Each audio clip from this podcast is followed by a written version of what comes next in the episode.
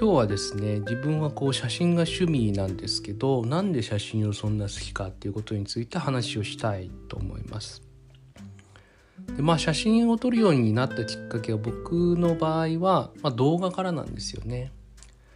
2020年のコロナ禍の緊急事態宣言下において外に出れなくてすごく暇で YouTube たくさん見ててその見てる動画たちがなんか俺だったらもっとうまくできんなっていうふうに思うところがあって自分でカメラ買って動画を撮り始めてで動画をまあいい動画を作るためにはやっぱ動画っていうのは写真の連続なので写真勉強しないといけないなって言って2022年3月から本格的に、まあ、このオンラインのこの写真塾みたいなとこにも通いまあ写真いっぱい撮って勉強してるっていうところなんですよね。ただ最近はいい写真とか動画作りたいっていうよりも写真を撮ること自体が楽しくて続けているんですけど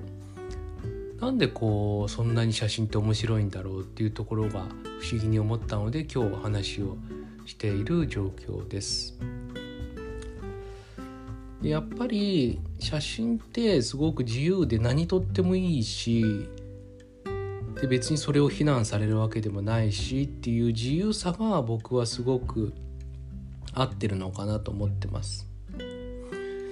一方いい写真の定義っていうのがやはりどこかにあってピンボケしてる写真よりはピントがしっかり合ってる写真の方が好まれますと。でそれがなぜかっていうとやっぱりこうピンボケしてて何写ってるかわからないっていう写真よりはちゃんとピントが合ってて何が写ってるか分かる写真の方が見る人にとって分かりやすいのでそちらの方が好まれるっていうロジックがあると思うんですよね。うん、だから僕が今学んでいることはまあ、最初の方はちゃんとこうピントを合わせるっていうとこすごい練習しましたし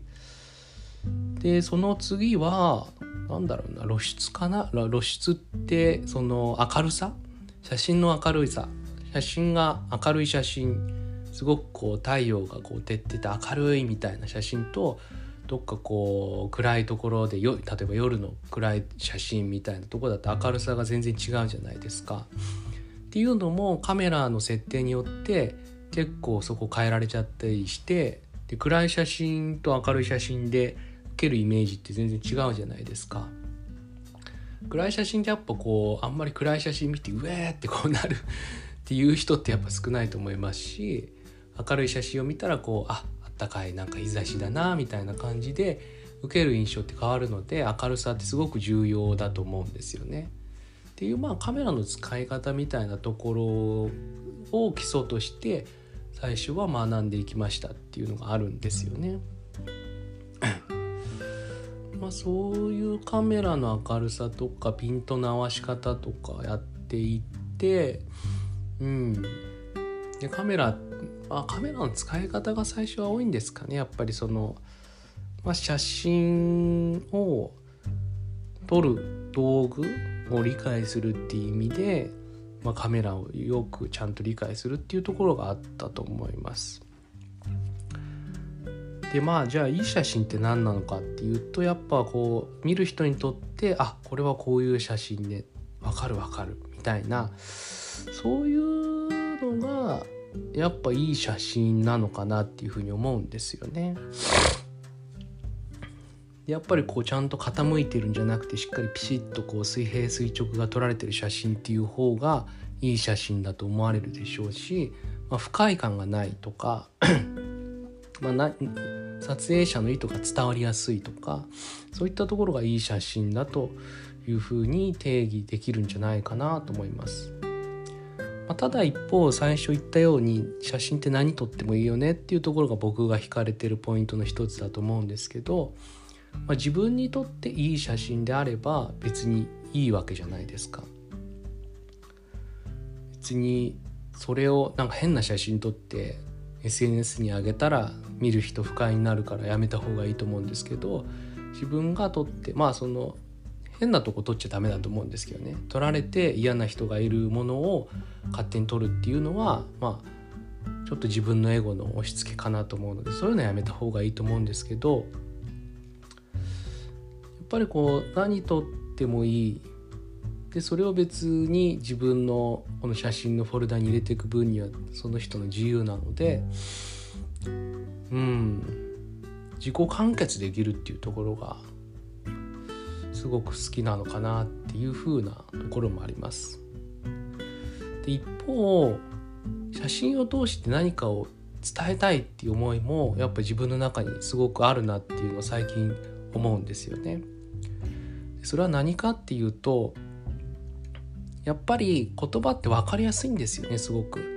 僕はそれはダメだと思いますとか僕はいいと思いますって言うとそれってすごく分かりやすいじゃないですか。あこの人は agree なんだなとかあちょっと否定的なんだなとかいうのが言葉を通じてお互い人間同士の共通理解としてすぐやっぱ言葉って伝達できちゃうものツールだと思うんですよ。でもその分かりやすい一方でその意見を伝えることによってその相手を傷つけてしまったりとか不快感を煽ってしまったりっていうケースもあると思うので、まあ、結構ほん 例えば自分が相手に対して言いたいんだけれども言えないことってあるじゃないですか。でも言いたいって でも言ったらこれなんか相手すごく嫌がるだろうなでもやっぱ俺はこう思うんだけどっていうモヤモヤみたいな言いたくても言えないとかいう時が結構僕はあるんですよね。でもそれを蓋をして我慢しちゃうと精神衛生上良くないっていう時があったとすると僕は写真を撮るんですよね。例えば今日すごい疲れたなっていう時あるじゃないですか。で誰かに対してすごく今日疲れたんだ大変なんだっていうのもありですけど、まあ、言われた相手もそんな毎日疲れた疲れたって言われたら嫌になっちゃうと思うんですよね。まあ、かといって然何も相談しないっていうのは良くないので適度に誰かに頼るっていうことはすごく重要だと思うんですけどまあ自己完結できるなぐらいのレベルの時僕は写真を撮るようにしていてで疲れたなっていう時はなんかこう公園の中の岩とか撮るんですよね公園今行く余裕がないか家の中でなんかすごくちょっとこううちは観葉植物を飼ってるのでちょっと枯れてる部分を撮影したりとかするんですよね。でちょっとモノクロにしてコントラストっていうこの明るいところと暗いところの差を激しくしていかにも疲れた枯れた歯みたいな表現をその写真の技術を培ったものをフルに活用してそういう写真を撮るわけですよ。そうするとなんか表現できた気がするんですよね自分の中で。疲れたみたいなものを写真を通して表現できるとでその写真をどこかに SNS に載せるわけでもないし自分のカメラに保存しておくもしくはプリントして持っておくっていうことをするとなんかこう消化できるっていうか成仏させられた自分の気持ちをみたいな感覚になるんですよね。そうした時にうんなんかこうすごく自分の中のモヤモヤをこの写真を撮ることによって晴らすことができたなっていうことになるのですごい表現自分の心の心情の表現手法の一つとして写真っていうのはすごい僕にとって助けになってるっていうこともあります。はい。まあ、っていうような感じでちょっと写真に僕の趣味の写真について話をしていたんですけどなんかこういうのって趣味とかってなぜ好きなのかって言われてもなんとなく好きっていうのがあると思うんですよね。でもその時はよくわからないけれども実は深層心理の中で多分何か理由があって好きになってると思うのでまあわからないものはわからなくていついつか急にファッとこう降って湧いたようにあ